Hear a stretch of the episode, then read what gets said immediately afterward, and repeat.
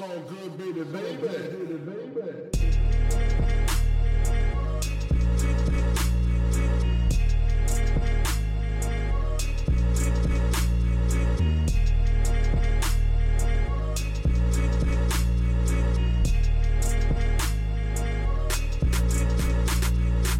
Hallo zusammen, mein Name ist Jan Wehn und ihr hört eine neue Folge vom All Good Podcast. Für diese Ausgabe habe ich mich mit Taha unterhalten. Taha werden die meisten von euch wahrscheinlich noch als Kicks Cool kennen. Unter dem Namen hat er nämlich nicht nur in der RBA und beim VBT gerappt, sondern auch schon ein paar Alben und EPs rausgebracht. Darüber habe ich mit ihm genauso gesprochen wie über seinen Aufwachsen in Augsburg, sein Filmstudium, aber auch seine Depression und Panikattacken und was er dagegen gemacht hat. Außerdem sprechen wir natürlich auch über sein neues Album Medizin. Wenn ihr Lust habt, den Podcast oder die redaktionelle Arbeit von Olgo zu unterstützen, dann freuen wir uns darüber sehr. Ihr findet die entsprechenden Links unten in der Beschreibung. Jetzt aber erstmal viel Spaß mit der neuen Folge. Sehr gut. Also wenn das nicht synchron ist, dann weiß ich auch nicht. Oder? Ich fand's cool. Ich fand's auch richtig cool. Taha, schön, dass du da bist. Schön, dass das klappt. Hi, schön, dass ich da sein darf. Und ich äh, habe direkt eine Frage aus dem Leben eines rasenden Reporters. Ich bin gestern Nachmittag mit dem Wow. Auto an Augsburg vorbeigefahren. Und äh, das Ja. passt ja wie die Faust aufs Auge, habe ich dann gedacht. ähm, War keine lange Fahrt, war. nee, war keine lange Fahrt. Ähm, sag mal, wie, wie erinnerst du so deine Kindheit dort? Was ging in Augsburg? Was war da los? Uff, ähm, ja, meine Kindheit, ich habe ja eher meine Jugend in Augsburg verbracht. Ja, ich bin ja gut. hingezogen, Ja. als ich elf oder zwölf war. Ja, das ist ja gerade so die sowas. Grenze, ne? Der Kindheit, Jugend. Aber Genau. okay, also, dann, also was erinnerst du so, seitdem du da hingezogen bist? Wie war das? Boah, in Augsburg ist mir, glaube ich, alles passiert. Alles, äh, alles Schlechte und alles Gute ist mir in Augsburg passiert. Krass, okay. Es, deswegen erinnere ich mich an alles. Ähm, ich glaube, nee, meine erste Kippe habe ich nicht da geraucht, Mhm. aber meinen ersten Vollrausch hatte ich da, meinen ersten Vollsuff hatte ich in Augsburg. Okay, war das gut oder schlecht? Es war beides. Ich hatte das volle Programm. Ich war äh, sehr, sehr jung. Ich möchte gar nicht sagen, wie jung. Ähm, und habe zwei kurze äh, Pepperoni-Wodka getrunken, der so 50% hatte. Und ich habe alle Phasen des Betrunkenseins durchgemacht. Ich habe gelacht, geweint, ich habe geknutscht, ich habe mich gehauen. Äh, es war alles dabei. Ein ganzes Leben in einer Nacht. natürlich auch. Quasi. Im Grunde ja, im Grunde ja. Okay, ja gut, dann verstehe ich auch. Vollrausch hatte alles. Ja, da verstehe ich Ja. auch, du sagst gut und schlecht. Okay, aber abgesehen jetzt mal davon, ähm, was, was meinst du, wenn du sagst, äh, alles Schlechte? Was hast du da noch erlebt? Ach, ich habe so viel Rassismus erlebt. Ja. Ich habe so, so viel Scheiße gegenüber meiner Mutter erlebt, halt die ein Kopftuch trägt. Ne? Mhm. Ähm, also das sind unzählige Geschichten, die es da gibt. Angefangen von einem erwachsenen Mann, der einen Sechsklässler, also seinen Schüler, einen Lehrer, der mich Kanake nennt, so. Mhm. Da angefangen. Äh, und das endet bei irgendwelchen Dorfschlägereien mit ganzen Nazi-Trupps und so. Das ist, Mhm. äh, Augsburg war hart. Also war, war schon hart Nazi. Hm. Ja. Okay, und was war das Gute? Also, was hast du dann noch sonst noch so dort erlebt? Bist du da auch zum ersten Mal mit Rap Ähm, in Berührung gekommen oder war das schon, schon vorher? Nee, es hat in Augsburg angefangen. hat da angefangen, ne? Ich war vor, ja, ja, ich war vorher sehr äh, äh, Punk, sehr viel Punk ähm, und bin auch in, in Duisburg durch meinen Nachbar an äh, Deutsch-Punk gekommen und habe da so zum ersten Mal die Hosen und Ärzte gehört Mhm. und Tonsteine Scherben und es war krass. Und in Augsburg bin ich mit Hip-Hop in Berührung gekommen und habe meine ersten Texte geschrieben wegen MC Bastard. Ach, Weil ich wollte auch Horror Horrorcore-Rap machen. Ja, Das klar. fand ich super krass. Ähm, Aber d- so den ersten Spark, den gab es schon mit Plattenpapst, oder? Mit, mit, äh, mit dem Full Ja, House oder mit King of. Rap? Welche, was war das eigentlich? Weil das King of Rap. okay, King das war so Rap die war Maxi sozusagen oder der Song, ja.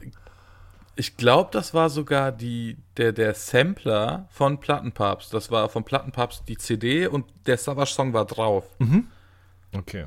Genau, das stimmt, du hast recht. Das war in der fünften Klasse in, in Duisburg noch, kurz bevor ich nach Augsburg gezogen bin. Da war so, da hatte ich mein, meine allererste Berührung äh, mit Ich mag Hip-Hop. Okay. Aber äh, mei- meine erste Berührung mit Ich mache Hip-Hop, das ist in Augsburg passiert. Okay, verstehe. Ähm, was hat dich denn dann eigentlich so an erstmal, vielleicht um nochmal ein Stück zurückzugehen, an, an Punk so interessiert? Ähm, ey, das, das war einfach die Musik, die ich am meisten gefühlt hatte zu der Zeit. So, ich war ähm, ein wütendes Kind und hatte irgendwie keinen Kanal zu meiner Wut, außer halt natürlich irgendwie Scheiße bauen oder so. Mhm. Ein Kanal für meine Wut. Ähm, und, und vorher habe ich diese Musik halt nie gehört. Und als äh, mein Nachbar mir das gezeigt hat, weil ich war, ich war total begeistert. Das war, die waren auch wütend, die waren sauer und ich habe verstanden, was sie gesagt haben. Und die Musik war wütend und war nicht so poppig, weil bis dahin hast du halt eh nur Pop gehört. Und ja, es war toll. Das stimmt. Popmusik, das fällt mir jetzt gerade nochmal so richtig auf. Popmusik war irgendwie nie wütend. Die war traurig oder die war gut Nee. gelaunt. Und dazwischen gab es eigentlich gar nichts. Und für Wut war da mal bestimmt kein Platz. Genau. Ja. Also ich weiß, ich denke sogar Popmusik ist heute nicht, nicht wütend. Ja, und wenn dann nur so ein bisschen äh, Genau. angewütet. So ein Nicht- bisschen oder so eine Koketterie mit der Wut, aber die sozusagen nie wirklich Konsequenzen auch trägt. Das stimmt schon, auf jeden Fall, ja. Ja, so ein bisschen pisst halt einfach. Ne? Mhm, Kein, mhm. Popmusik ist nicht, ich schlag jetzt was kaputt, weil ich wütend bin. Ja, Und das war Punk. ja. Und dann bist du regelmäßig bei deinem Nachbar äh, vorbeigekommen, hast geklopft und dir Ja. mit ihm die Musik angehört. Ich habe CDs von ihm äh, gebrannt bekommen. Ja. Ich glaube, das ist verjährt.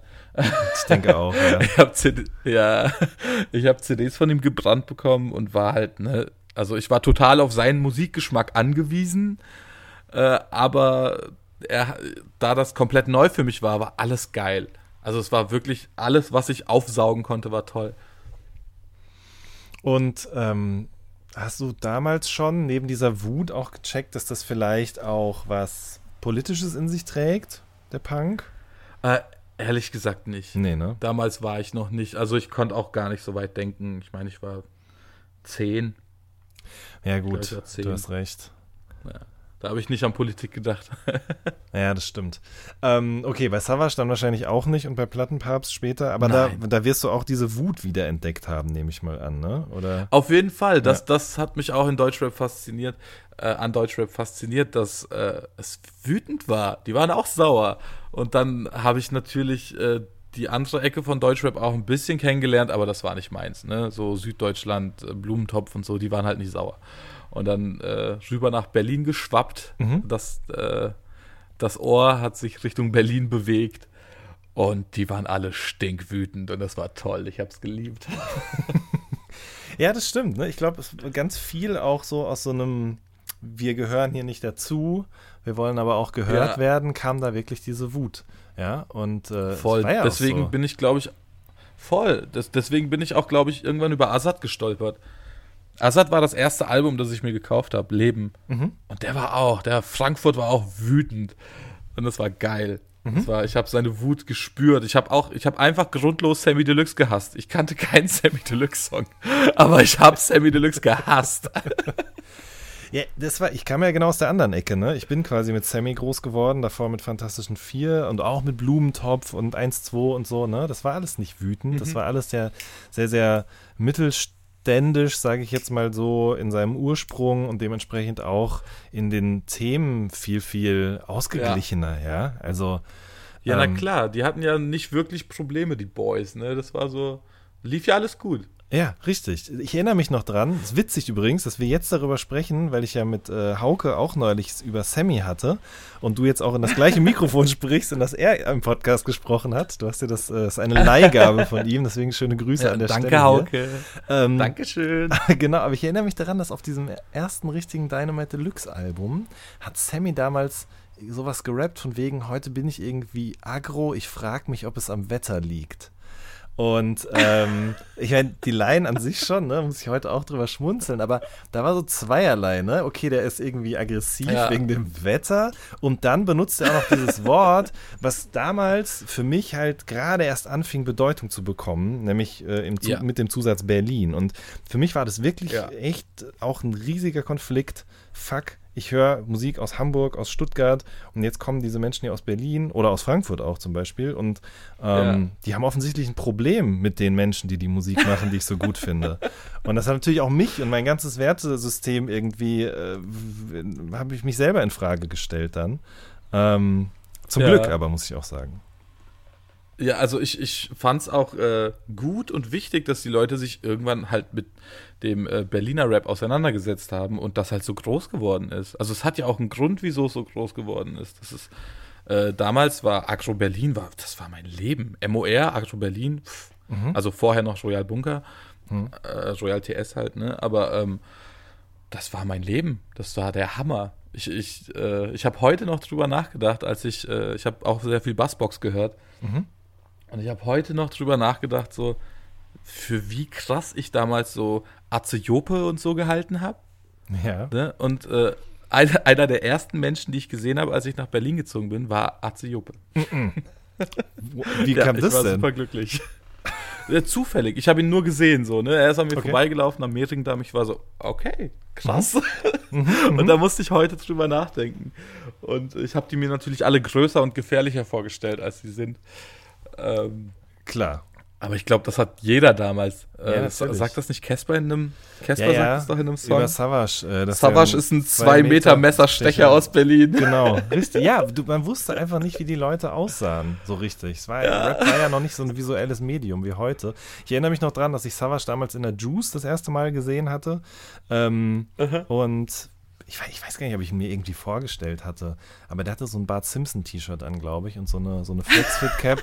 ähm, äh, es war schon so ein bisschen so, okay, alles klar, der rappt das jetzt. Das war schon interessant irgendwie. Aber klar, ne, bei den anderen, durch diese, durch diese Distributions-Anzeigen in der Juice oder äh, die, die, ähm, die Tape-Cover, die man so gesehen hat, äh, von Ja. den ganzen Leuten von der Bassbox-Crew, ähm, hat man ja immer so gedacht, man hat die ja nicht im Bewegtbild gesehen. Man hat ja immer nur einzelne Fotos von Genau. denen gesehen mit einem Gesichtsausdruck. Dazu diese Ja. wütende Musik. War ja klar, dass man irgendwie ein ganz anderes Bild von diesen Menschen hatte, ja. Ey, voll. Und ach, die Bassbox-Cover waren doch auch, da war irgendjemand drauf mit Sonnenbrille, zwei, drei Ärsche links und rechts, Dollarzeichen und Geld.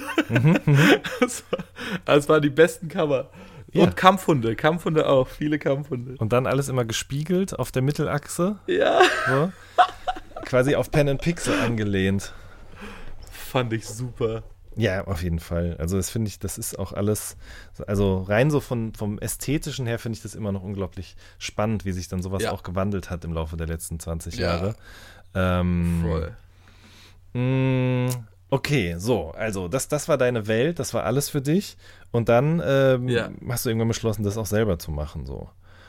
Ähm, Äh, ja, das, das sogar sehr schnell. Das Mhm. ging sehr, sehr schnell, dass ich gesagt habe, ey, ich kann das auch.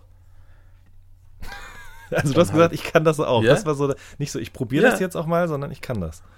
Nee, ich war, ich kann das auch. Ich habe so viel zu erzählen.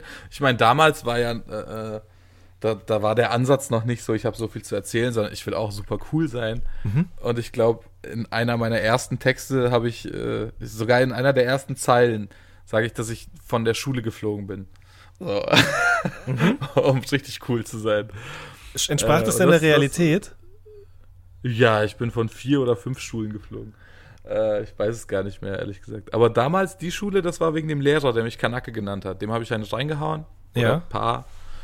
Äh, Ja. und also vor, ne, mitten im Unterricht, so vor versammelter Mannschaft. Okay. Und dann äh, bin ich von der Sch- ja, dann bin ich von der Schule geflogen. Okay. Er hat weiter Kunst unterrichtet übrigens. Krass. Ja, Ey, das ist lustig. wirklich, ich musste da jetzt auch drüber nachdenken, die Tage, weil ähm, bei uns in der Lokalzeitung ein, die haben so, weiß ich gar nicht, wie man das nennt, die haben quasi so eine Rückschau 15 Jahre, was war vor 15 Jahren gemacht? Und da haben die Mhm. ähm, über eine Meldung wieder rausgekramt, über unsere Abi-Zeitung, die damals von uns rausgebracht wurde. Zum Abitur haben wir so eine Zeitung gemacht, ne? ich glaube, Mhm. das gibt es ja eigentlich fast überall bei Abschlüssen, wo dann alle drin sind, wo dann eben auch Zitate von LehrerInnen gesammelt werden. Genau. Und ähm, da haben sich damals, nachdem diese Zeitung verkauft worden ist, damit konnten wir dann eben auch Partys finanzieren und sowas alles, äh, Mhm. hat sich dann eine Lehrerin beschwert, weil da waren Zitate von ihr drin. Ähm, die durchaus auch rassistisch waren, ja. Und nicht nur das, also die Oh. waren feind, anfeindend auf mehreren Ebenen. Und ähm, Okay. das hat, das ist aber auch, fand ich auch interessant, um nochmal zu checken, so wer war ich eigentlich damals vor 15 Jahren, so, weil Ja. das hat von, ehrlich gesagt, ich habe das gar nicht die Tragweite davon verstanden irgendwie, ne? Keiner von uns. Sonst Ja. wäre man vielleicht auch nicht dahergegangen, hätte es in eine Zeitung gedruckt, sondern wäre direkt zum Sekretariat oder beziehungsweise zum Direktor gegangen damit. Damals war das aber so, dass der Direktor wiederum dann die, ähm, wurde von der Zeitung um eine Stellungnahme gebeten und Ja. ähm, hat dann eben gesagt, er hätte Rücksprache mit der Lehrerin gehalten und das ähm, wäre ein Ton, der sich natürlich verbieten würde und dementsprechend wären diese Zitate auch nie gefallen. Ende aus. So, Na ja. klar. Also, Ja. weil klar, ne? das ist, das ist groß. Ja, äh, Sowas gibt's nicht. So ist das ja Gymnasium. heute noch. So ist das ja. so ist das ja heute noch. Gibt ja keinen Rassismus in der Polizei, also wofür dann, äh, wofür dann die Studie? Ich wollte ich gerade sagen, ist genau. Eins zu eins das Gleiche. Ja, Krass. Groß. Ja, okay, aber Rassismus gelöst. Ganz genau, richtig. Ah, Okay, aber du hast anders gelöst, ne? Also du hast ähm, dafür Ja. dann eben dementsprechend auch hab's den Rauswurf riskiert. Finde ich aber. Also, ja, ja, war in Ordnung. wollte ich gerade sagen. Ähm, War aber völlig in Ordnung. trotzdem bin ich ein bisschen irritiert, weil wir haben uns ja an anderer Stelle schon mal äh, auch privat unterhalten und du hast erzählt, dass du Schulsprecher warst. Auf welcher Schule warst du das denn dann? Also auf der offensichtlich nicht. Oh, das. Nee, auf der nicht, das kam dann später. Also, das, das war ja ein Gymnasium, das hat mich natürlich kein anderes Gymnasium mehr genommen. Ähm, weil das in deiner Akte stand sozusagen, dass du. Ja, klar, klar. Heftig, ich hatte ja. eine riesen Schulakte. Okay. Ähm, stand in der Akte und dann war ich noch auf zwei weiteren Realschulen Mhm. und auf der, da musste ich auf die Hauptschule, weil ich natürlich durchgehend Scheiße gebaut habe. Mhm. Ich war halt, also heute weiß ich das, ich war, ich war äh, schon ein Gymnasialkind auf jeden Fall. Ich hatte super Noten. Mhm. Aber äh, ich war halt dann auf der Realschule super unterfordert und habe dann angefangen, Scheiße zu bauen und bin dann nochmal irgendwie runter und auf der Hauptschule. Auf der Hauptschule wurde ich dann Schülersprecher Mhm. und habe mich dann irgendwie, ich weiß nicht wie, zum äh, äh, Schülersprecher von ganz Schwaben hoch. Ich würde gern sagen gemogelt, aber ich habe tatsächlich einfach, ich wurde gewählt.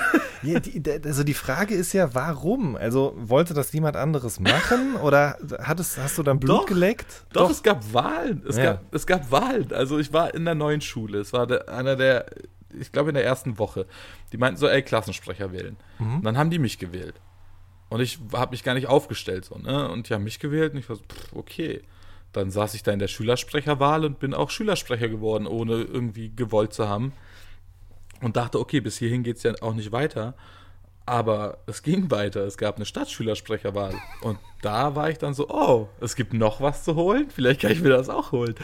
Und äh, bin, bin, dann auch, äh, bin dann auch Stadtschülersprecher geworden. Durch, äh, na, ich kann halt reden. Ne? Das ist so einer der wenigen Sachen, die ich kann. Aber es kann ich. So, und dann habe ich halt gequatscht und bin Schwabenschülersprecher geworden. Und ich hätte sogar Bayern-Schülersprecher werden können. Hatte dann aber keinen Bock mehr. Dann habe ich die Lust wieder verloren. Weil da gab es ja auch nichts für, ne? Außer, außer Anerkennung, Nee. sag ich jetzt mal, ja. Also es gab schulfrei, das war geil. Wir Das waren stimmt. halt so tagelang auf Seminaren und so, das war super cool. Ja, das muss ich auch Ähm, sagen, das ist das Einzige, ich- was ich davon in Erinnerung habe. Also ich war ja nur, in Anführungsstrichen, Schülersprecher und äh, da hatte man dann auch mal so Seminare, die übers Wochenende gingen, aber man musste freitags schon anreisen oder manchmal war das auch unter der Woche. Das fand ich natürlich sehr Ja. gut. Aber mir war das nicht bis jetzt zur Corona-Krise bewusst, das habe ich dir auch schon mal gesagt, ne, dass ähm, es sozusagen über die mh, Stadt hinaus noch Schülersprecher gibt, die in irgendeiner Art und Weise gewählt werden können. Weil da wurde irgendjemand interviewt, ich glaube auch ein Schülersprecher von Bayern, der Ja. sozusagen die, die Corona-Politik äh, im Hinblick auf den, den Unterricht quasi kritisiert hat. Und da dachte ich so, krass, okay. Quasi mein gibt's Nachfolger. Im Grunde, ja, ganz genau. Im Einfach Grunde mein Nachfolger, mein Sohn, alles meine Söhne. Okay, gut, aber dann, also bis, bis ganz nach oben hast du es dann nicht geschafft. Ähm, aber während dieser ganzen Zeit hast du auch schon gerappt, ja? Ähm, ja. wo hast du denn das gemacht? Also was ging, wo konnte man in Augsburg rappen? Wo hast du da Gleichgesinnte getroffen? ja, wir haben halt angefangen, also bei, bei uns halt in, äh, im, im Wohnblock hatte ich zwei Freunde, mit denen habe ich das zusammen gemacht. Mhm. Zuerst bei einem im Keller, ganz klassisch im Keller, bis man dann merkt, so, oh, hier ist feucht und Schimmel und ist eigentlich gar nicht so romantisch, wie das in den Filmen Auch dargestellt nicht so wird. gesund vielleicht, ja.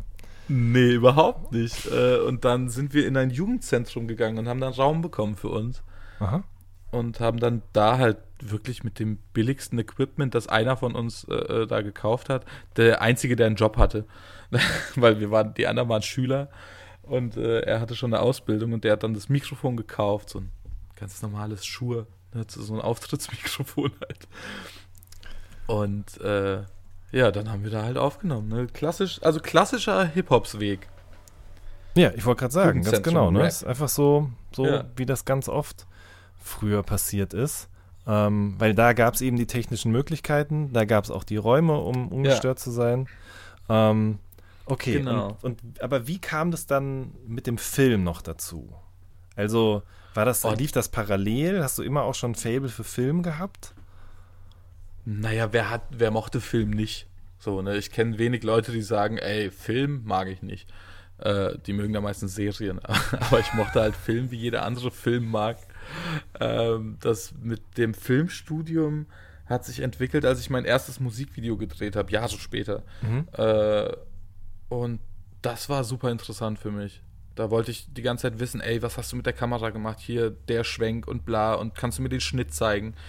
Und äh, der, der das damals gemacht hat, mein erstes Musikvideo, ist Andreas Horvath, der hat auch meine letzten Musikvideos gemacht. Also der hat mich tatsächlich an der Hand genommen und Mhm. quasi in, äh, in den Film in den Film eingewiesen und ich habe auch bei ihm assistiert und äh, auch schon bei ihm gearbeitet und mein Praxissemester da gemacht. Mhm.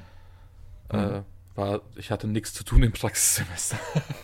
war super. Ich habe so zwei, dreimal gearbeitet und mehr verdient als alle anderen zusammen. So. Geil. Okay, das heißt aber eher Ja, so, eine, so eine Faszination für ähm, musikbegleitendes Bewegtbild, sage ich jetzt mal. Oder war das schon Eher. auch eher so Spielfilm-Interesse, äh, dass du gesagt hast, okay, irgendwann würde ich, wenn ich das Studium fertig habe, vielleicht dann auch gerne mal einen Film drehen? Nee, gar nicht. Okay. Gar nicht. Also ich bin nicht davon ausgegangen, dass ich jemals einen Film drehen werde.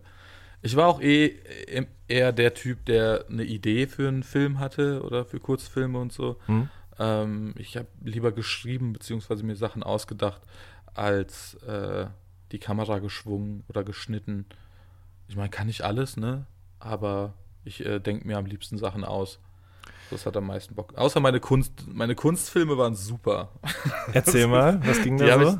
Die, äh, das war verrückt. Ich habe im zweiten Semester hatten wir im Schnitt, also im, im äh, Modul Schnitt, sollten wir einen Film machen.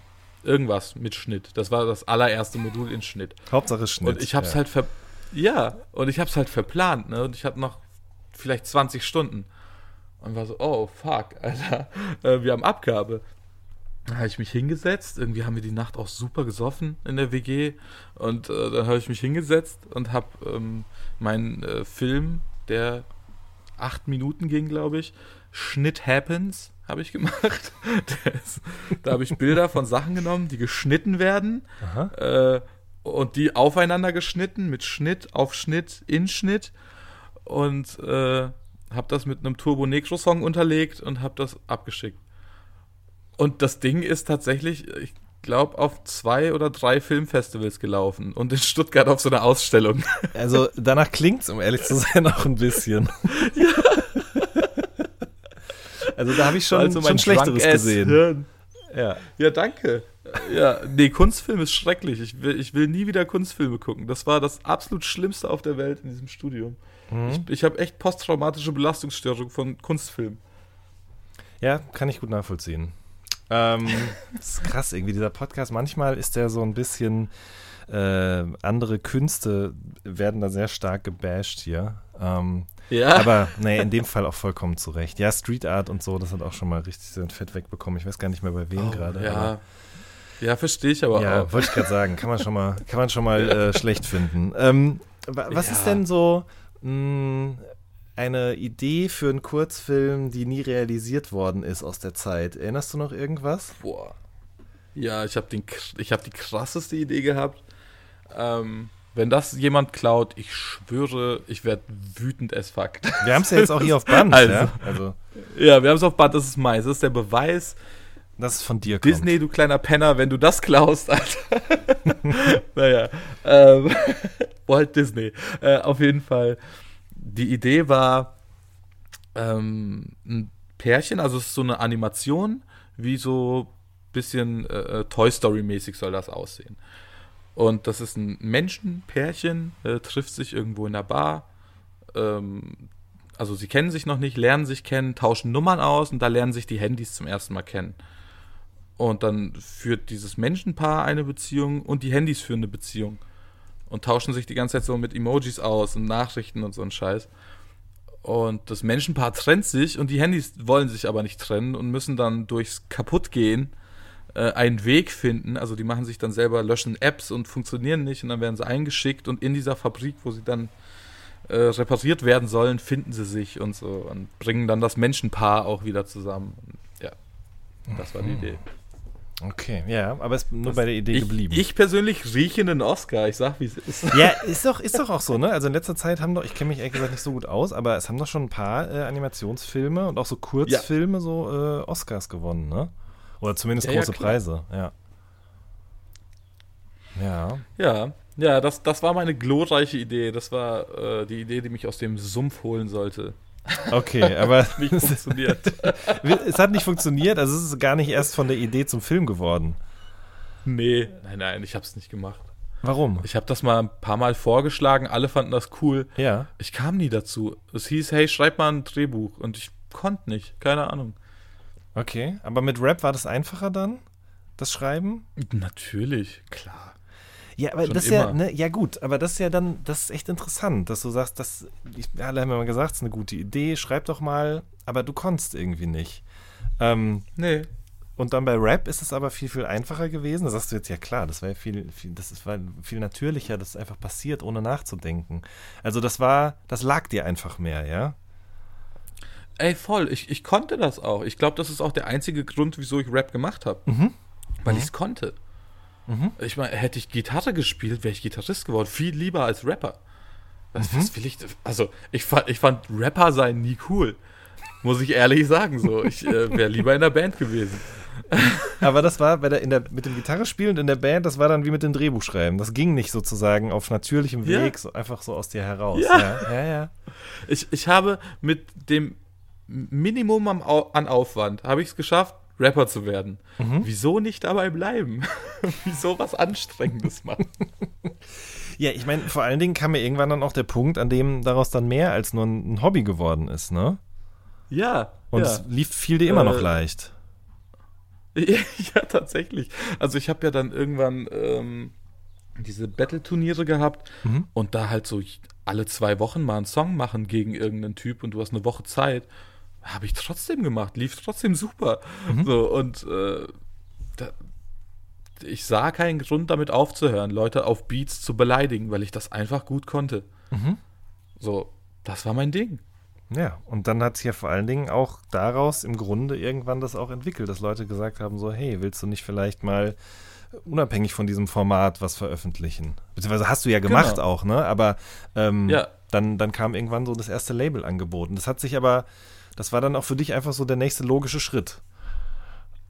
Ey, war es tatsächlich auch. Also VBT beziehungsweise diese anderen Battles, das war nie jetzt irgendein Ding, wo ich gesagt habe, ich will nur das machen. Gab ja auch genug Leute, die nur das gemacht haben äh, und heute immer noch. Ich, Leute aus dem früheren Turnier machen heute noch Turniere so. Das ist für mich unbegreiflich, aber das ist halt ihr Ding. Äh, war nie meins. Das war für mich also eigentlich nur aus, aus Spaß. Ne? Ich habe vorher RBA gemacht, dann war VBT das die einzig logische Folgerung daraus, dass ich da auch mitmache. Genau. Ja. Ähm, hast du zu der Zeit schon Depressionen gehabt? Bestimmt, aber ich wusste es nicht. Aha. Wann hast du Also das erste Mal gemerkt? nicht. Äh, Oder was heißt gemerkt? das erste Mal wurde mir gesagt, dass es vielleicht Depressionen sein könnten, Mhm. beziehungsweise Panikattacken.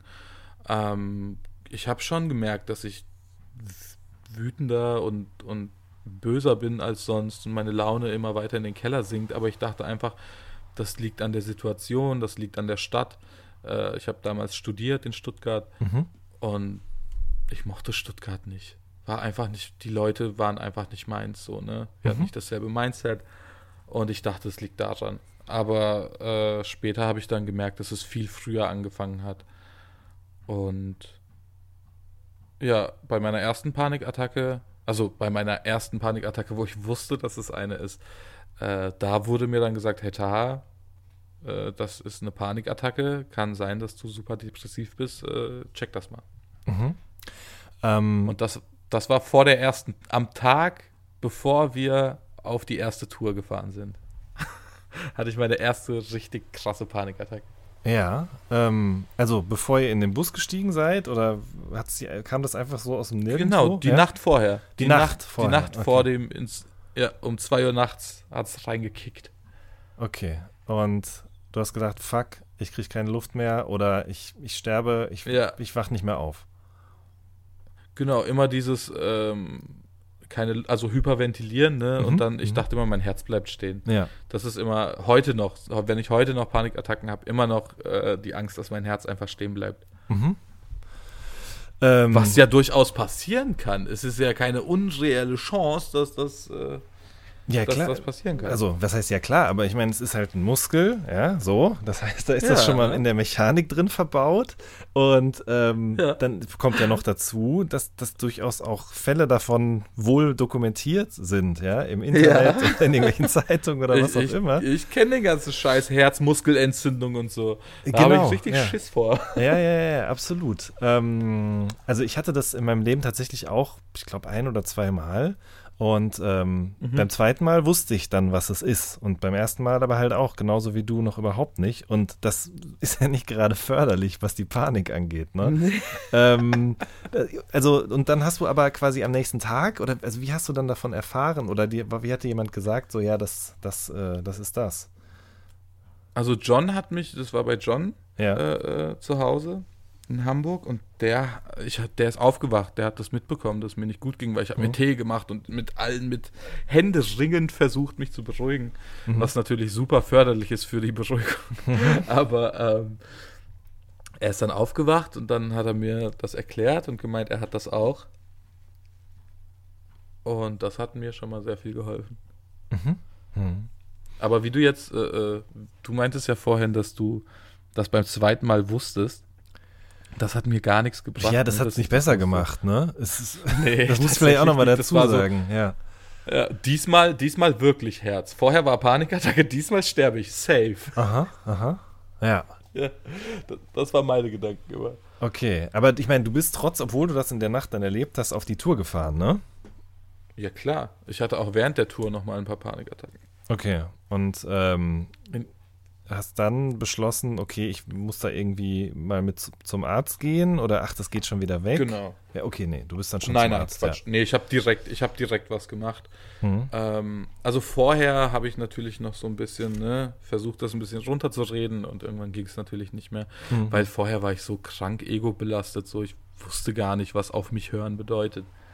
Und das musste ich dann halt schmerzhaft lernen, was zum Glück passiert ist. Naja, Äh, ich denke mir halt auch.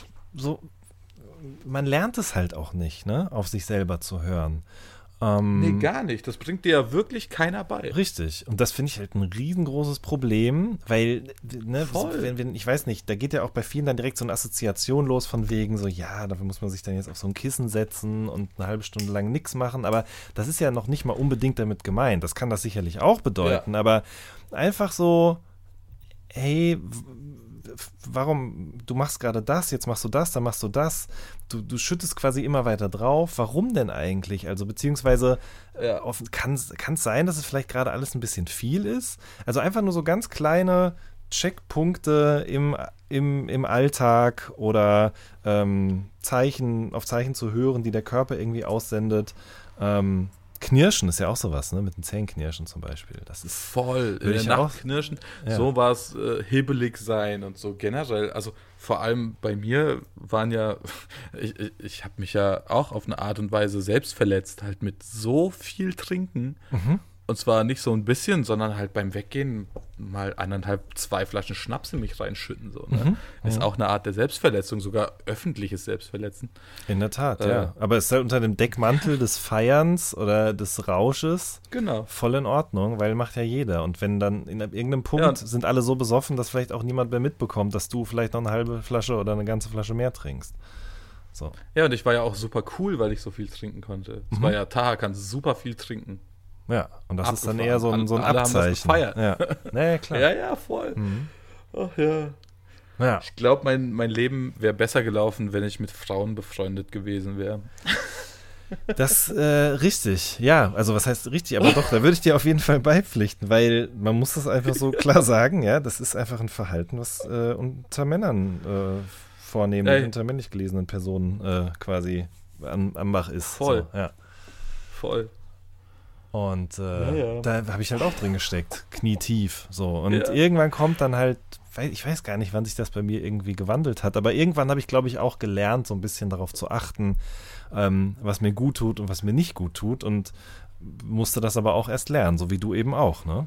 Ey, natürlich. Vor Mhm. allem das Schwierigste ist ja Nein zu sagen. Das war das absolut Schwierigste. Ey, wir gehen saufen.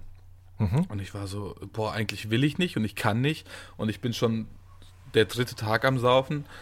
Und dann sagst du halt, hey, ja klar. Oder wenn du Nein sagst, dann ah, sei keine Pussy. Ja. Und du bist halt so, ey, Alter, ja, ich gehe mit.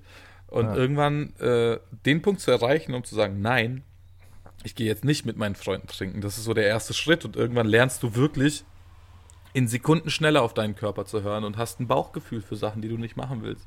Und das habe ich heute, wenn irgendjemand mich was fragt und ich auch nur ein bisschen, wirklich ein bisschen ein komisches Gefühl habe, sage ich nein. Und das habe ich gelernt und das bringt mir so viel, dass das bewahrt mich vor so viel Scheiße. Ähm, vielleicht verschließt es mir auch ein paar Türen, aber lieber sind ein paar zu als alle offen. Ja, das hast du gut gesagt. Ähm, ich, weil, also ich kann das sehr gut nachvollziehen, weil ich diese Angst auch immer hatte, dass äh, ich dann nicht mehr dazugehöre oder die, diese Nacht verpasse, ja, die eine Nacht, die Ja, man sich sein die ganzes Leben Nacht. zurückerinnern wird ähm, und dann ist man da nicht dabei gewesen.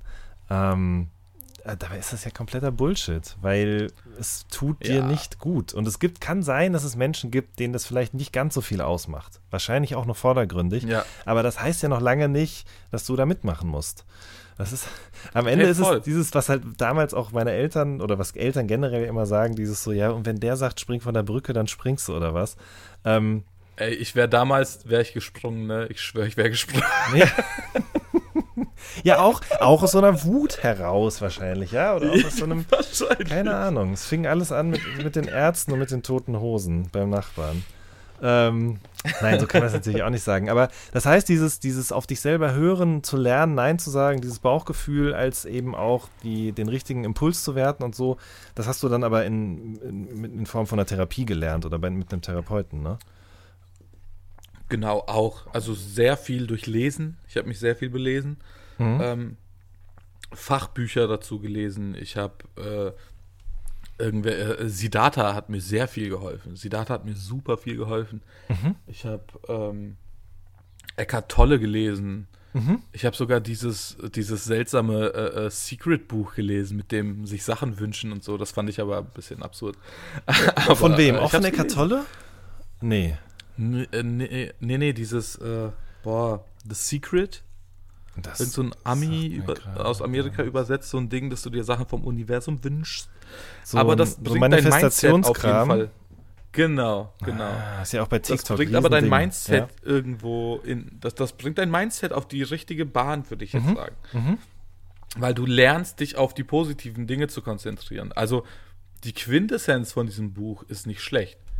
Äh, das ist halt so, du denkst nicht, oh fuck, kein Parkplatz, sondern du denkst, ey, hoffentlich ist da ein Parkplatz. Und äh, diese Umstellung allein in deinem Hirn, diesen Schalter irgendwie umzulegen und die Gleise äh, umzuschieben, das macht schon sehr viel aus, finde ich. Deswegen, das Buch hat schon was gebracht, aber ich sitze nicht da und wünsche mir irgendwas vom Universum. Ja, weil wenn es dann nicht kommt, dann kriegt man irgendwann auch ein Problem. Ja. hast du nichts gemacht und gewünscht und das war's. Genau. ähm, okay, verstehe. Ähm, aber du hast, ich, ähm, dann aber trotz allem, oder was heißt trotz allem, ne? Also zusätzlich zu Therapie und Bücherlesen und so weiter und so fort auch ähm, Medikamente genommen, ne? Oder verschrieben Ja, bekommen. Das habe ich. Ich habe es auch genommen, Ja. tatsächlich, jahrelang. ja. Hat mir auch sehr geholfen. Aha. Hat mir auch sehr geholfen, muss ich sagen. Äh, ohne, ohne die äh, Antidepressiva wäre ich, glaube ich, nicht aus diesem Loch rausgekommen. Ich hätte nicht anfangen können, Sport zu machen, Ja. weil die einfach mein Serotonin-Level äh, auf, auf Peak gehalten haben. Mhm. Und äh, ohne das hätte ich das nicht geschafft. Mhm. Mhm. Ähm, ich habe gelesen, du hast in einem anderen Interview erzählt mal, dass deine ähm, Tante Heilpraktikerin ist, ne? Ähm, Ja. Hast du dich mit der auch darüber ausgetauscht? Ähm, weil Ja, ich sag mal so, ne, das, was du jetzt gerade beschrieben hast, diese Tabletten, das ist ja pure Chemie und HeilpraktikerInnen ähm, haben ja auch viel andere alternative Ansätze. Und höchstwahrscheinlich würde ich jetzt mal annehmen, ich war noch nie bei einer Heilpraktikerin, ähm, Mhm. auch im, im Rahmen von, von Depressionen, Panikattacken und äh, psychischen Erkrankungen. Also wie hat sie das so, Ey, haben sie auf jeden Fall. wie hat sie das so Ähm, wahrgenommen? Oder wie habt ihr darüber gesprochen? Sie, wir haben tatsächlich sehr offen gesprochen, das hat mir auch immer sehr geholfen. Ähm, sie hat mir natürlich nochmal immer gesagt, so, hey, lass mal die und die Werte checken, lass mal deine Mineralwerte checken oder äh, geh mal ähm, hier zu der Akupunktur rüber. Und sie hat mir da auch geholfen auf äh, dem Weg der Naturheilkunde quasi oder äh, traditionell chinesischer Medizin, ähm, da auch viel zu machen. Ich glaube, hätte ich, also ich habe wirklich das volle Programm gemacht. Ich habe selber an mir gearbeitet, ich habe die Tabletten an mir arbeiten lassen, plus ich habe die äh, äh, Naturheilkundlerinnen an mir arbeiten lassen. Und äh, dementsprechend hat das alles auch sehr schnell, sage ich jetzt mal in Anführungsstrichen, so in fünf, sechs Jahren äh, konnte ich dann meine Tabletten absetzen und bin jetzt seit fast einem Jahr ohne Antidepressiva. Ja. Ähm, Gratulation oder Glückwunsch dazu auf jeden Fall. Äh, weil du hast es jetzt so, so äh, gesagt, so ich habe die dann abgesetzt, aber das funktioniert ja so gar nicht, ne? Also so von jetzt auf gleich. Nein, gar nicht, gar nicht. Sondern- Ich habe die ein Jahr lang ausgeschlichen. Mhm. Das heißt, man reduziert dann quasi nach und nach sozusagen die, Genau. die Milligrammanzahl oder was auch immer. Ja. Und äh, Ich habe von 20 Milligramm Escitalopram bin ich auf äh, 15 und dann drei Monate auf 15 gewesen und dann bin ich auf 10 und als ich bei 10 war, habe ich Tropfen bekommen Mhm. und diese Tropfen habe ich dann immer einfach nach eigener Dosierung. Ich habe äh, zuerst 10 Tropfen reingemacht für 10 Milligramm und dann, sobald die Packung leer war, habe ich 9 Tropfen gemacht. Mhm. Äh, und dann halt immer so weiter runter. Und für mich ist das super aufgegangen. aber es war trotzdem schon ein Kampf, kann man das so sagen? Oder? Es war ein Riesenkampf, Ja, natürlich, natürlich. Du, also am Anfang noch nicht und sobald du die 10 Milligramm Grenze erreichst, da war bei mir, da war es bei mir dann heftig. Ich habe das gemerkt, so ich habe, äh, ich stand viel mehr neben mir als sonst. Ich habe richtig mit mir zu kämpfen gehabt und nachdem ich dann so 5, 4 Milligramm genommen habe, kam auch meine Wut wieder und so. Da warst du halt, ich war halt einfach nicht mehr auf diesem ja, Scheiß drauf Level, ne, weil ich genug Serotonin im Körper habe, sondern ich wurde wieder richtig sauer. Und damit habe ich jetzt, als ich es äh, ausgeschlichen habe und komplett äh, weggelassen habe, habe ich immer, ich habe heute noch, ne, ich werde heute noch richtig wütend. Mhm. Also, das ist halt seltsam, wenn du fünf Jahre lang einfach nie richtig wütend warst Und dann, äh, und plötzlich so die rein, volle ja. Wucht deiner Wut spürst. Äh, ja, hilft mir aber auch gerade, ehrlich gesagt. Hilft mir ein bisschen, mich selber zu finden wieder und ähm, einzusehen, dass ich auch was gegen diese Wut machen muss, sei es in Form von Sport oder auch Therapie. Mhm. Ähm, man ist nie austherapiert. Ne? ja. Also ich, ich glaube, man ist nie austherapiert.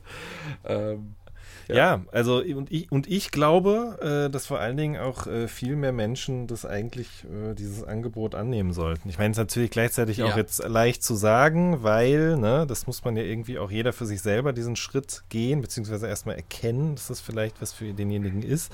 Dann ist, also Ja. Therapien und äh, psychische Erkrankungen sind ja auch öfter schon mal hier im Podcast Thema gewesen an verschiedenen Stellen und es, oft ist dann auch gleichzeitig damit einhergehend Thema, dass es einfach viel zu wenige Plätze gibt für viel zu viele Menschen, stimmt. die das halt eigentlich gerne in Anspruch nehmen würden.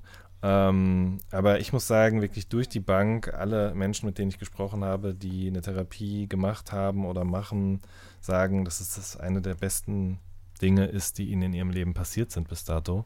Ja. Weil es halt genau, glaube ich, also ich bin jetzt kein Experte, aber genau das, was wir gerade besprochen haben mit diesem sich an sich selbst hineinfühlen eben, dass das da ganz viel macht. Dass Ja. du zum Beispiel deine Wut erkennst, ja, oder deine und damit Voll. irgendwie umgehen lernst, so. Das ist, das ist ja wahnsinnig viel wert.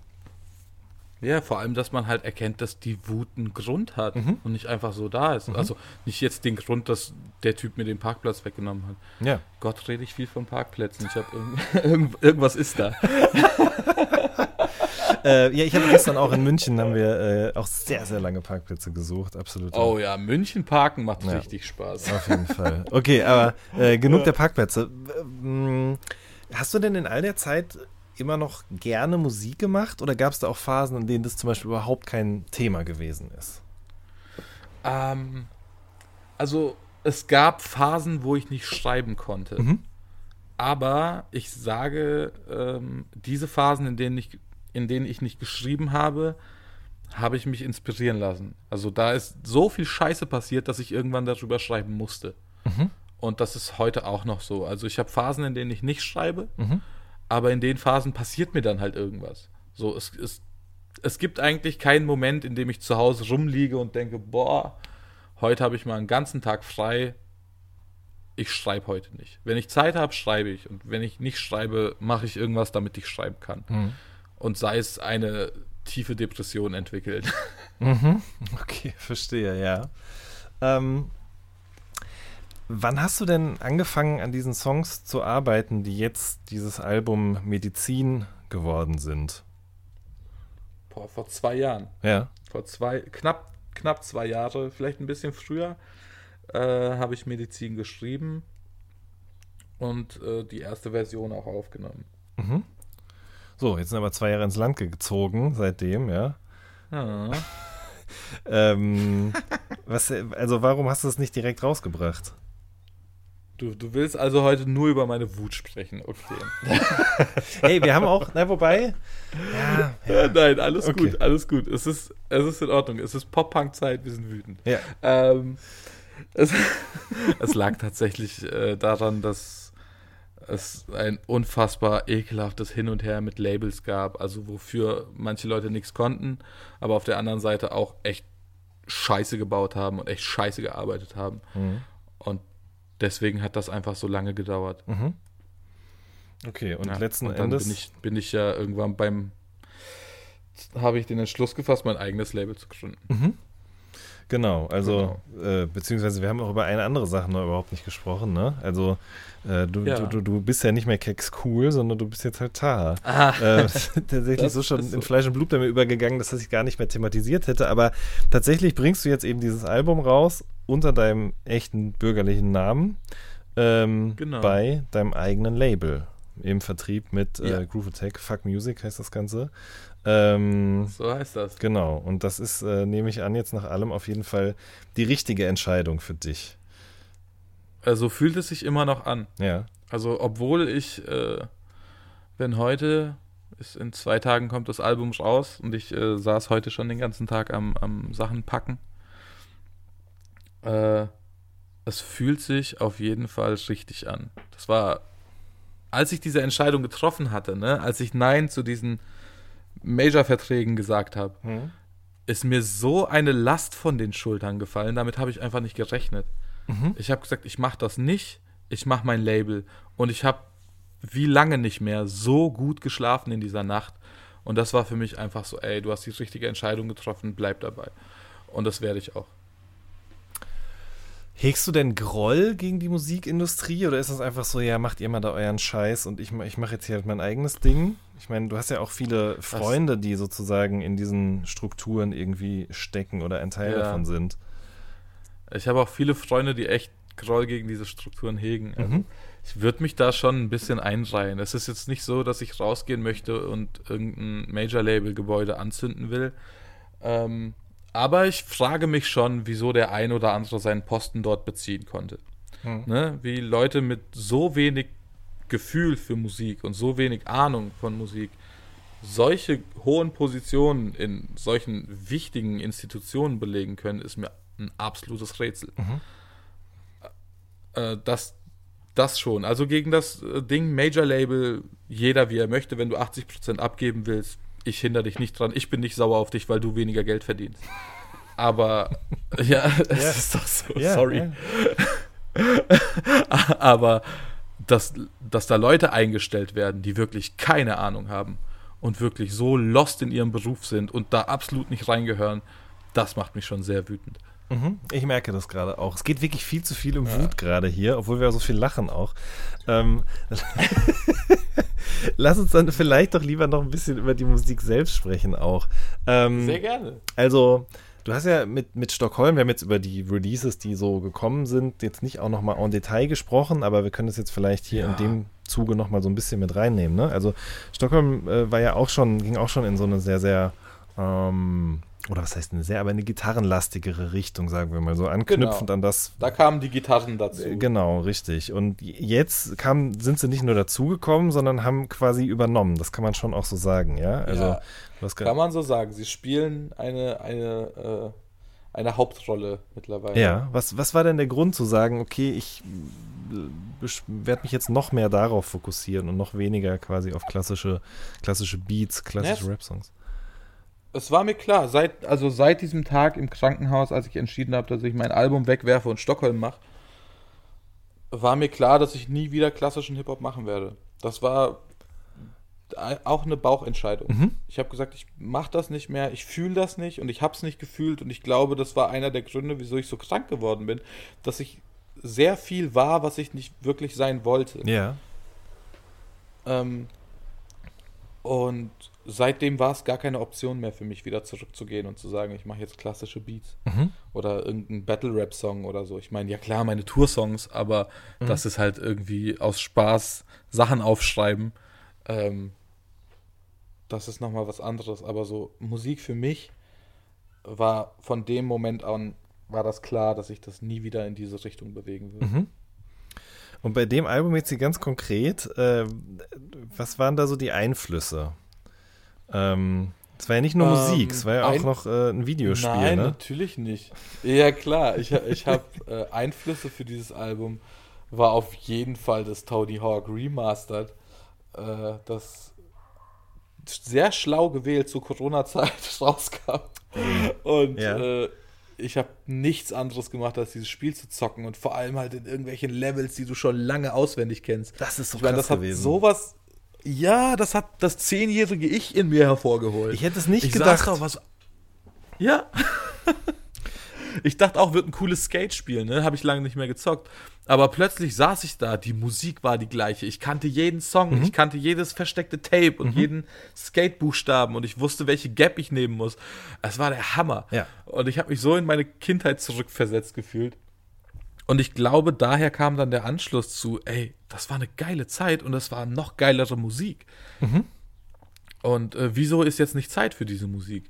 Und während ich das gedacht hatte und Medizin äh, eh schon in diese Richtung ging und wir gesagt haben, nee, wir machen das noch mehr, ähm, kam dann das Machine Gun Kelly Album raus. Und dann Und wurde es auf einmal Zeit für diese Musik, ja. Ja, und plötzlich war die Zeit da für Pop-Punk, für Skate-Punk. Und Machine Gun Kelly hat eine Tür aufgetreten einfach. Und plötzlich waren alle so, ja, geiler Sound. Und ich war auch so, ja, den Sound mache ich gerade. und das war das perfekte Timing. Voll. Äh, ja. Ja, das stimmt. Ich habe das Gefühl, dass auch, also als er mit dem Album kam, war schon so ein bisschen so eine Rampe gebaut worden mit so, Ja. ähm, ja, ich will, ich finde diesen Begriff Emo-Trap so bescheuert, weil ich irgendwie, Ja. ne, also du weißt aber, was ich meine. Also ich Aber schon natürlich, Gefühl- ich meine, die ganzen Leute Piep und so, die hatten ja auch schon Gitarren und Riffs und bisschen, bisschen härtere Riffs drin. Oder äh, Suicide Boys und so ein Shit. Genau, das war aber um einiges Ähm, melancholischer. Das hatte nicht so diesen, ja, diesen, Ja. diesen, diesen Punk-Anstrich noch oder diesen Punk-Twist noch sozusagen so mit da drin. Ja. Ne? Genau. Das waren halt Elemente. Ja. Und äh, Machine Gun Kelly und äh, Travis Barker haben einfach gesagt, nein, Alter, wir machen jetzt fucking Pop-Punk. Mhm. Und es hat funktioniert. Also ich habe dieses Album rauf und runter gehört. Ja, absolut, auf jeden Fall. Und es ist halt, glaube ich, ne, diesem so 20 Jahre später, grob gesagt irgendwie, finde ich, kann man das Mhm. auch alles noch mal, kann man das noch mal, kann man dem noch mal einen neuen Dreh geben, so, ohne dass es irgendwie Voll. zu aufgewärmt wirkt. Und es ist es ja auch nicht. Es ist ja Voll. nicht sozusagen eine 1 zu 1 Kopie oder ein 1 zu 1 Transfer, sondern es, es lebt ja irgendwie genau wie bei dir auch, sagen wir mal so, von den oder es lebt auch durch gestalterische Mittel, die halt eben die letzten Jahre erst dazugekommen sind. Sei es jetzt eben im Sounddesign oder eben in der Vortragsweise oder was auch immer so. Ja, auf jeden Fall. Ich meine, wenn ich heute alte äh, Blink 182 Songs oder Sum 41 Songs höre, bin ich halt so, okay, also geil, ne? Natürlich feiere ich immer noch sehr, aber textlich ist halt, ist halt nicht so viel zu holen. äh, deswegen äh, bin ich schon über die heutige Zeit sehr froh, dass er textlich ähm, auf jeden Fall ist Musik textlich gewachsen und äh, Lyrik ist, äh, ich bin immer sehr Lyrik verliebt. Deswegen bin ich sehr froh darüber. Ja. Ähm, wie, wie, also du spielst ja kein Instrument in dem Sinne, ne? Wie hast du das denn überhaupt dann gemacht? Noch nicht. Ach, ich habe gesehen, wo wir, hatten von Azad. Azad hat jetzt Klavierspielen gelernt. Ähm, Geiler Typ. der hat auf Alter. Instagram zwei Videos gepostet, auch nur von seinen Fingern, ja, wie die quasi auf die Tasten Ja. drücken. Und ich hoffe, das ist auch noch online, wenn der Podcast rauskommt. Man weiß es ja heute immer nicht, wer was wann wie wo wieder löscht. Ja. Aber er war sichtlich stolz und hat auch dazu geschrieben, und das muss ich auch sagen, also das hat mich echt berührt, weil er hat gesagt, es ist nie zu spät, um sich etwas beizubringen oder etwas zu lernen. Finde ich ganz grundsätzlich auch Da einfach eine schöne recht. Sichtweise, ja, weil es hat nicht nur mit Klavier zu tun, sondern vielleicht auch damit, wie man zum Beispiel eben ähm, durch die Welt geht und auf die Welt schaut, ja. Voll. Und ähm, er hat dann auf der, also im ersten Video spielt er einfach nur so ein bisschen Klavier, links, linke Hand, rechte Mhm. Hand, auch echt gute Fingerhaltung und so. Und im zweiten Video Schön. spielt er und macht noch Beatbox dazu. Und das ist wirklich Geil. krass. Also das finde ich super, dass er das Geil. gemacht Das hat. ist super schwer auch. Ja, eben, weil ich dann auch so dachte, okay, also ich, ich erinnere mich noch dran, wie ich angefangen habe, Klavier zu spielen und da die linke und die rechte Hand zu koordinieren, war schon heftig. Und dann noch mit dem Mund Und jetzt Geräusche. ein, ja. Krass. Ja. Okay, sorry, ich wollte dich nicht ich- ich unterbrechen. Also du hast ich- Ambitionen. Nee, ja? alles cool. Ja, Gitarre spielen, ne? Ich bin ja am, ich bin ja am Üben. Ich nehme Gitarrenunterricht. Ich habe morgen früh habe ich wieder Gitarrenstunde. Krass. Die wievielte? Und das ist jetzt die sechste, glaube ich. Okay. Ich kann schon ein paar Akkorde. Aha. Ähm, mein, mein, meine Lieblingsakkorde sind die von äh, Zombie von Cranberries. Das kann ich super spielen. Aha. Und äh, ich kann da auch schon mitsingen tatsächlich. Okay. Äh, Finde ich für die sechste Stunde nicht schlecht. Finde ich auch gut, muss ich sagen, ja. Ja, ne? Aber Barré-Griff kannst du noch nicht, oder? Ey, ich hasse diese Scheiße. Was ist denn das? Wer, wer hat denn solche Finger? Was ist denn das für eine Scheiße? Das, also, ne, das ist aber auch sowas, muss ich jetzt gerade dran denken. Ich habe mir damals Gitarre selber beigebracht, einfach. Das war so, als diese Mhm. ganzen The Bands Krass. rauskamen, hatte ich halt einfach Bock, auch nicht mehr nur ähm, Rap zu hören und ähm, Beats zu produzieren, sondern ich wollte halt unbedingt auch Klavier spielen, äh, Gitarre spielen. Mhm. Und dann ähm, habe ich mir von einem Kumpel für 10 Euro oder so seine alte Akustikgitarre abgekauft und habe mir dann so Tabulatoren aus dem Internet runtergeladen einfach. Und äh, da gab es so ein Programm, das hat die dann so, das waren so Textdateien, da konnte man das so reinladen, hattest du ganz langsam quasi die abgespielt oder gezeigt Ja. irgendwie, wie man die drücken musste. Und dann habe ich eben auch dieses, diesen Barré-Griff nach und nach gelernt. Und das hat ewig gedauert. Aber irgendwann ging es. Ja, irgendwann habe ich zum ersten Mal wirklich ohne Hilfsmittel oder was auch immer einen klaren Ton rausbekommen. Und das war einfach ein schönes Gefühl. So. Das glaube ich. Ja. Deswegen- Aber es ist für mich, im Moment ist es die verdammte Hölle. Ich sitze da und bin so, yeah. Und jetzt Barré. Und ich so, fickt euch, wie kann man solche Finger haben? Das ist, ich ich fühle mich, als hätte ich Wurstfinger und ich habe voll schöne Hände. Aber wenn ich Gitarre spiele, fühle ich nicht, wie schön meine Hände sind. Ja, die sind ja auch jetzt über die Jahre und dass viele am Smartphone hängen, sind ja auch schon Gicht geplagt wahrscheinlich, ne? Ja. Wie bei uns allen. Und das jetzt erstmal wieder sozusagen die zu entkrampfen, das wird wahrscheinlich noch ein bisschen dauern. Aber finde ich geil. Ey, voll. Aber das heißt, Ja, macht auch Bock. Ja, das glaube ich. Aber das heißt, du hast quasi die Songs jetzt, ne? Ähm, du schreibst die Songs, aber die Musik kommt dann eben Mhm. von jemand anderem, ne? Genau, genau. Aber von sehr viel, vielen talentierten Menschen auf jeden Fall. Äh, aus meinem Umfeld viel. Nougat, äh, Nougat ist maßgeblich beteiligt an meiner Musik. Mhm. Äh, MC Zirkel hat sehr viel gemacht. Jules natürlich auch. Jules war krass, Mhm. aber den konnte ich mir, nachdem ich nicht zum Major gegangen bin, irgendwann halt einfach, es ging halt einfach nicht mehr preislich so, weil der, der werte Herr hat seinen Preis, den ich absolut fair finde und verstehe, aber wenn du, ich war halt keine Major-Produktion mehr Mhm. und konnte leider nicht mehr das Album bei ihm machen. Mhm. Aber der ist halt auch umtriebig, ne? Also der macht alles von Ja. Vanessa Mai bis äh, zu dir. Bis zu mir, ja. Er hat sogar einen Song äh, für Sam gemacht und das, das fand ich cool. Das war für mich damals auch ein Zeichen, dahin zu gehen. Ja, auf jeden Ja. Fall. Das, äh, das kann ich gut nachvollziehen. Ähm, das heißt, mit all diesen Leuten hast du dann quasi im Studio gesessen und gesagt, ja, mach mal mehr so wie Sum 41 oder Ey, eigentlich nicht. Ich, wir saßen da, also das allererste Mal, ne, äh, haben wir, lass mich überlegen, Schöner Tag gemacht. Mhm. Ich glaube, das war der zweite Song, den wir dann gemacht haben nach Medizin. Und dann saß ich da und habe so gesagt, ey, ich will Punkrock, ich will richtig Skatepunk. Und ich habe ihm auch von Tony Hawk erzählt und er war so, ja Mann, ich habe das auch gezockt. Mhm. Und er versteht genau, was ich will und er hat es sofort verstanden. Es war wirklich sofort und wir hatten sofort eine Musikrichtung. Also wir hatten eine Welle, auf der wir gemeinsam uns äh, kommunizieren konnten.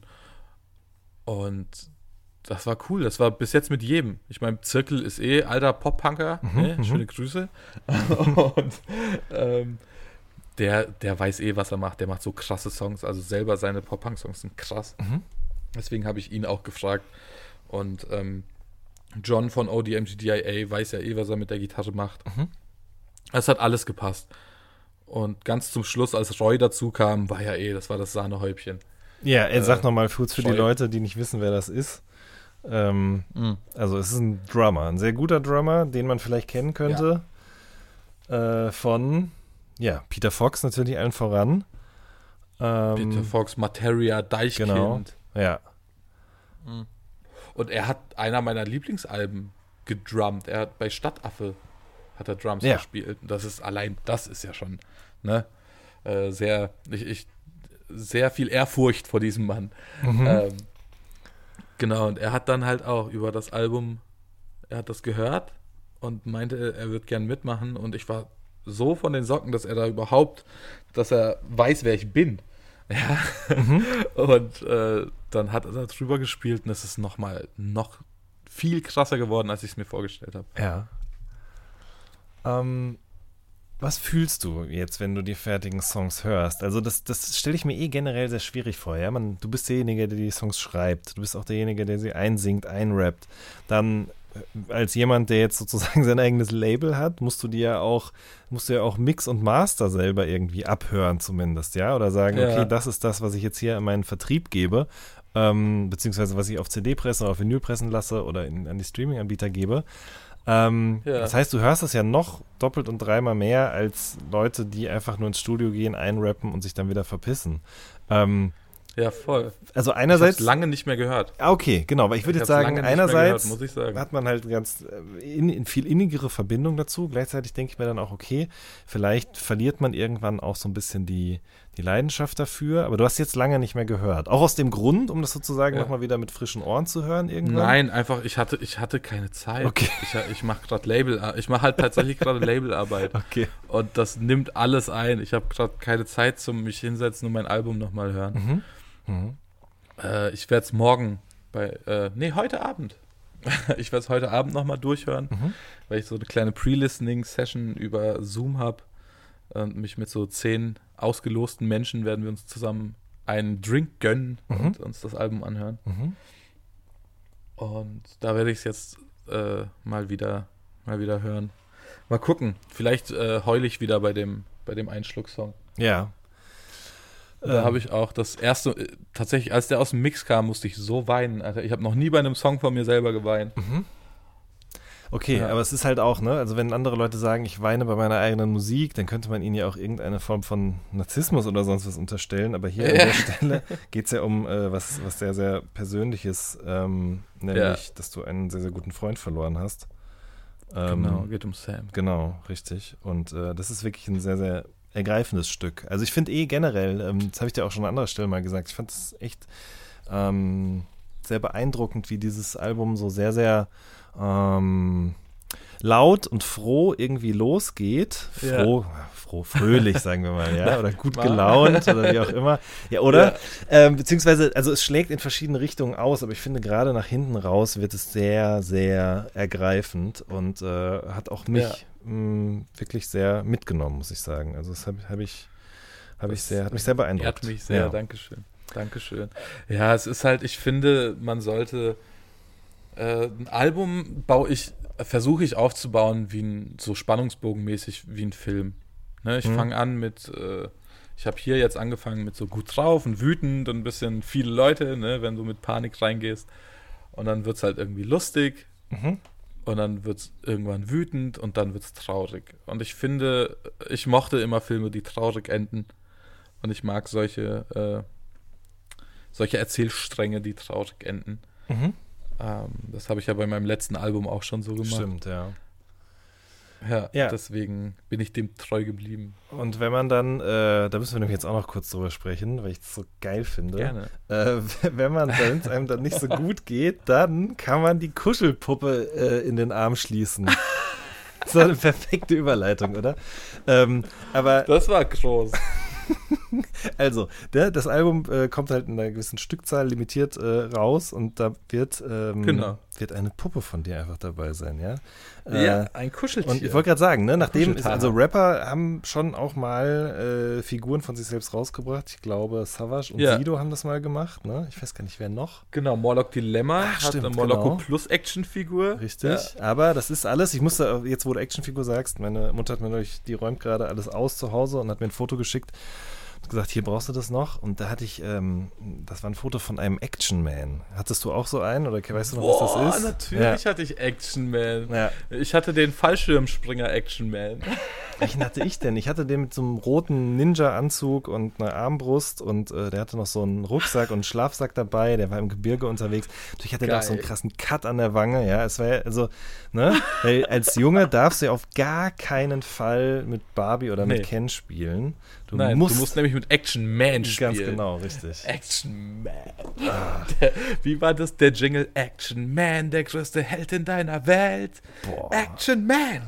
Genau, ja, ohne Scheiß. Und natürlich hat der auch krasse Muskeln einfach, ja. Und äh, Na heftigen klar, ist, ist Bizeps. Action Man. Und ein Tattoo und so, ja.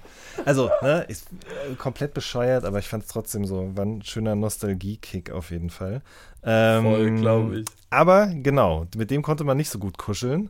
Der hatte nur Nee. klare ha Ka Kanten, äh, Ecken und Kanten, aber der, der Taha, der kann das. Wie bist du auf die Idee gekommen, diese Ja. fucking Puppe damit beizulegen? Und wie macht man das überhaupt, ja?